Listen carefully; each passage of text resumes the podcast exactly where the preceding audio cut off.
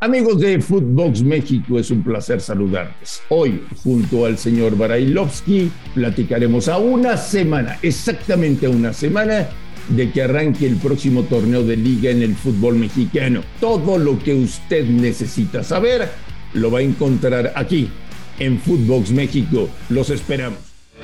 Footbox México, un podcast exclusivo de Footbox. Amigos de Footbox México, un gusto saludarles. Esto quiere decir que en una semana arranca la liga en México, el viernes de la próxima semana. Saludo con mucho gusto al señor Brailovsky y le pregunto, en una semana qué nivel futbolístico vamos a ver. Ruso, te mando un abrazo, ¿cómo estás? Bien, bien, Marín, todo, todo bien, todo tranquilo. Eh, ya acercándonos a lo que más me gusta, que es el fútbol de verdad, el fútbol en serio, el fútbol por los puntos, y esperanzado que las cosas vayan, vayan a ser buenas. Que nos vamos a encontrar con diferentes cosas. Algunos equipos que ya llegan mejor preparados porque han jugado diferentes partidos amistosos y tenían el plantel completo. Otros que esperanzados de que lleguen sus últimos refuerzos, eh, no van a encontrar a los equipos idóneos, por lo menos que quiere el técnico. Y una realidad, Marín, las excusas de siempre. Primero, el que ganó, bueno, sí, vamos agarrando ritmo y no sé cuánto. Y el que perdió, no, bueno, en la fecha 4, 5, 6 es donde tendremos más o menos el nivel esperado de todo. Pero, como siempre, yo creo que van a haber partidos, partidos buenos, eh, atractivos, que a veces no imaginamos cuál podrá llegar a ser, y otros que son partidos de malitos, ¿no? Pero ha ocurrido siempre en esta liga y en cualquiera. ¿Y te atreverías a decirme quiénes llegan bien y quiénes no llegan tan bien al arranque del torneo? Bueno, eh, eh, yo te diría, o podría decirte por lo que he visto, de lo poco que hemos visto pretemporada, yo te digo una cosa, si todo Pumas haya perdido el último, creo que va a llegar bien, va a llegar, eh, va a llegar medio a punto. Eh, a Monterrey lo veo que llega a punto. Eh, te diría que posiblemente arranque bien el América. Eh, a Chivas lo veo, lo veo este, con ganas si eso puede ayudar a que arranque bien. Cruz Azul es una incógnita. Tigres manteniendo el mismo plantel y por ahora no hay incorporaciones, me parece que debería mantener un nivel. Veo superando mucho lo ocurrido anteriormente con Toluca, yo creo que esta debe ser la temporada de Nacho, de su equipo y con los refuerzos lo veo arrancando este, un muy buen torneo. Si el Pachuca jugó ya muy bien el torneo anterior con Almada, ¿puede jugar mejor o ya no? Yo creo que ningún, ningún equipo tiene tope. Ahora, fíjate que entre los anteriores que te mencioné, no te mencioné a los dos finalistas, ¿no? Porque por una obviedad no van a cambiar el sistema, van a seguir jugando exactamente igual y si lo hacen para cada uno de ellos será bien lo que están haciendo. A vos te puede gustar más uno que el otro. A mí, en lo personal, me gusta más el fútbol que propone Almada, pero es un tema que es imposible olvidarnos que Coca hace un gran trabajo este, con los futbolistas que tiene y termina llevándose el título. Mm. Pero otra vez, por eso te digo, yo no. Es difícil decir ya llegar a tope. Me parece que siempre los equipos quieren dar un poco más y con más tiempo y con más trabajo, me parece que el equipo Almada puede dar un poquito más y, y lo de Coca también, lo de Coca también, siempre hay un extra cuando las cosas funcionan. Pregunta mala leche, señor Brian. normal, ¿cuándo hiciste otro tipo de preguntas? Con Archundia, ¿veremos un cambio mágico en el arbitraje o no? No, no, no, yo creo que no, yo creo que no. Este, es imposible de un día para el otro llegar a cambiar lo que venimos viendo, porque, otra vez, no todo era culpa de Bricio. Posiblemente Bricio salía a defender causas perdidas, pero no era culpa de él todo lo que sucedía dentro del arbitraje. Y entonces es imposible cambiar a todos eh, la forma de manejarse, la forma de arbitrar, la forma de cobrar faltas que en una, en una área son penal y en la otra no, una mano que son cobradas de un lado y en el otro no, una expulsión que va al bar y la otra no. No, de un día para el otro no, habrá que dejarlo trabajar. No, no nos ilusionemos. Ojalá me equivoque, y de arranque sea otro. Pero primero necesitas la capacidad de los árbitros y de la gente de VAR. Y me parece que hay algunos que no están capacitados para eso. Ruso, sí, sí hay que decir a la gente, para no mentirle, que viene una liga diferente. Viene una liga que arranca en julio, viene una liga con futbolistas pensando en la Copa del Mundo, viene una liga en el que toda la inversión publicitaria irá para la selección nacional y Qatar y, la Copa del Mundo de Qatar.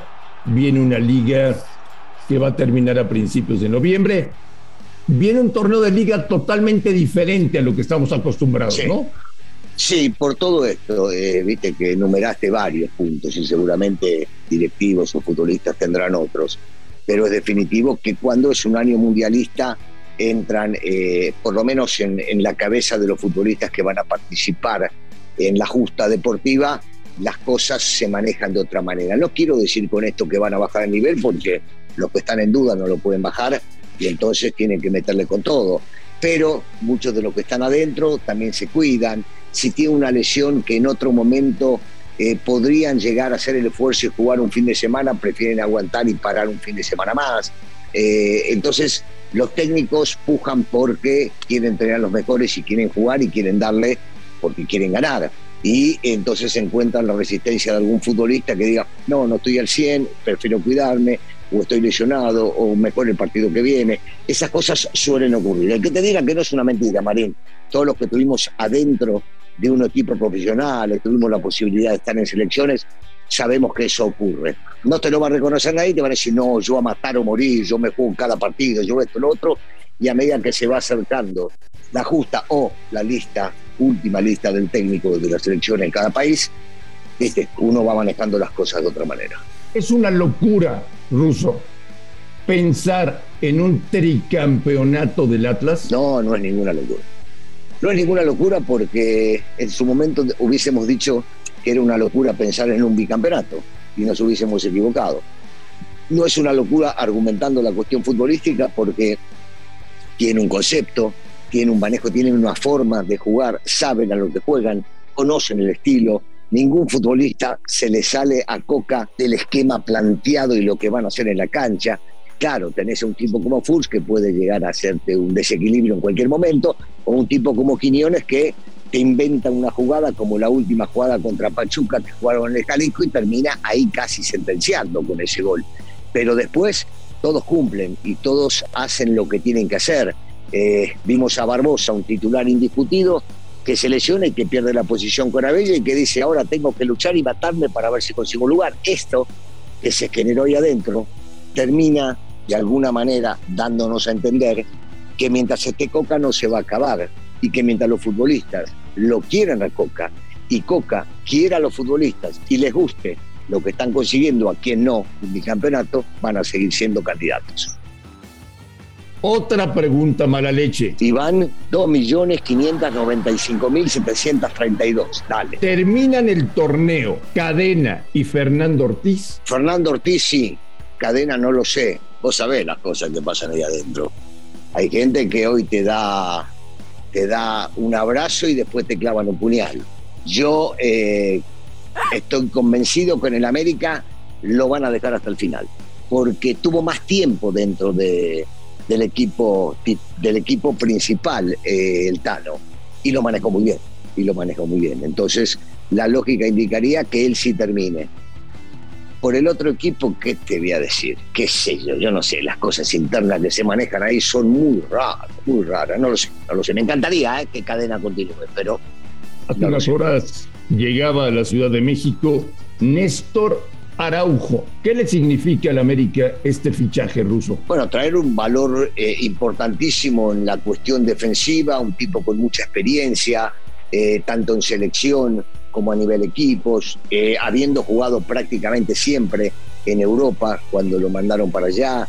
Eh, un, tipo líder, líder en la cancha y que puede llegar a ser sumamente importante. Ahora, cuando a mí me lo ponen en el lugar porque tengo que tocarlo y me molesta y la gente de la América se puede enojar, y se habla de que se va Valdés y entonces viene Araujo, yo digo, ¿y que no podían jugar juntos?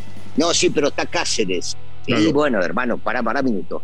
A Valdés no sé por qué lo dejan ir, insisto, no lo conozco Valdés personalmente, no tengo el gusto, pero en la cancha el tipo era un animal, una fiera, ganaban las dos áreas, era líder, positivo siempre, goleador histórico. Imagínate, lo pasó a Atena, imagínate lo que representaba ese tipo. Y entonces se va, ¿por qué? ¿Por lana? Bueno, yo creo que los tipos que han dado todo, que son consagrados y que mantienen un nivel, Yo, yo en lo personal no lo dejo ir, ni loco lo dejo ir, ni loco lo dejo ir. Pero bueno, esto no tiene nada que ver con Araujo, que me parece una buena contratación.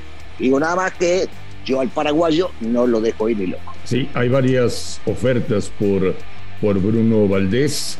Lo quiere, lo quiere Miguel Herrera, lo quiere Hernán Cristante. Hay, que ser boludo para no quererlo. ¿Cómo no vas a querer al paraguayo? Sí, claro, de acuerdo.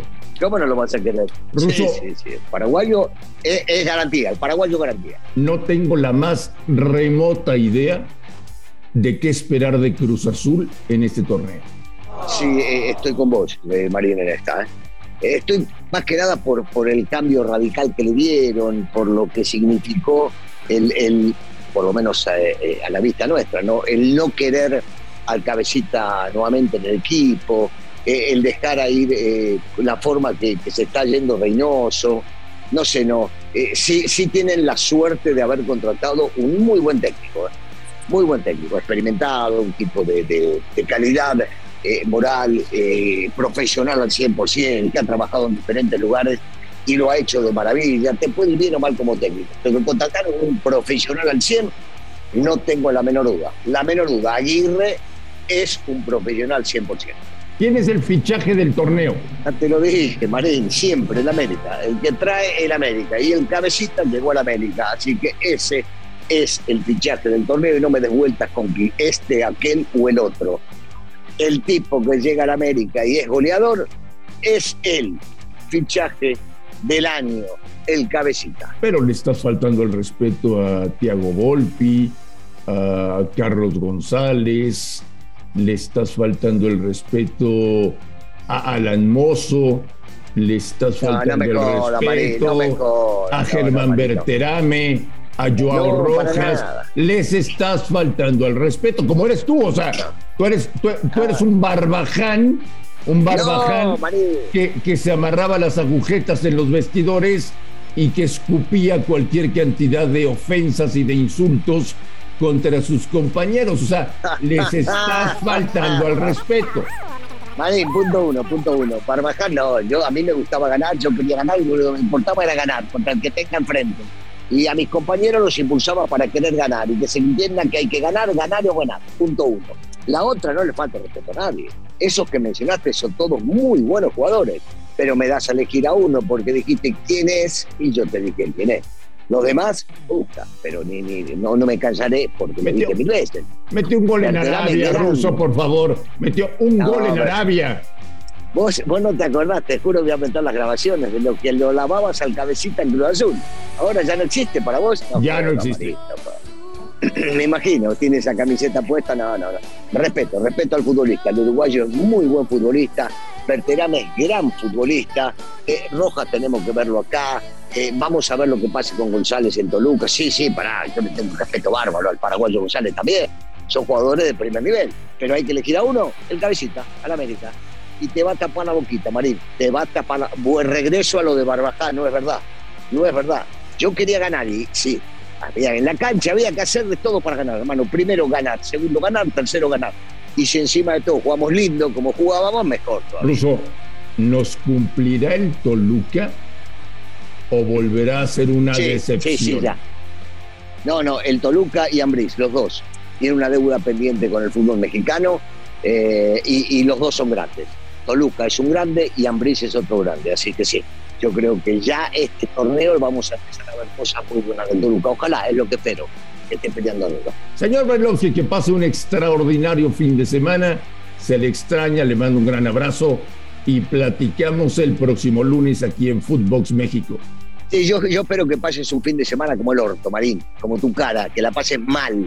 Nos vemos Ojalá que el desayuno de hoy viernes te haya caído mal, que todo el fin de semana te la pases vomitando y sentado en la taza del baño y que no te puedes levantar de la cama hasta el próximo lunes. Te lo qué deseo, vengativo, Marín, qué vengativo. Anda a la... Bueno, hay que respetar a la gente. Bye. Un abrazo, Ruso. Bye, bye, bye, bye, bye. No te soporto, bye. A nombre de Daniel Brailovsky y de André Marín, gracias por escucharnos. Un fuerte abrazo y estamos en contacto la próxima semana aquí en Footbox México. Esto fue Footbox México, solo por Footbox.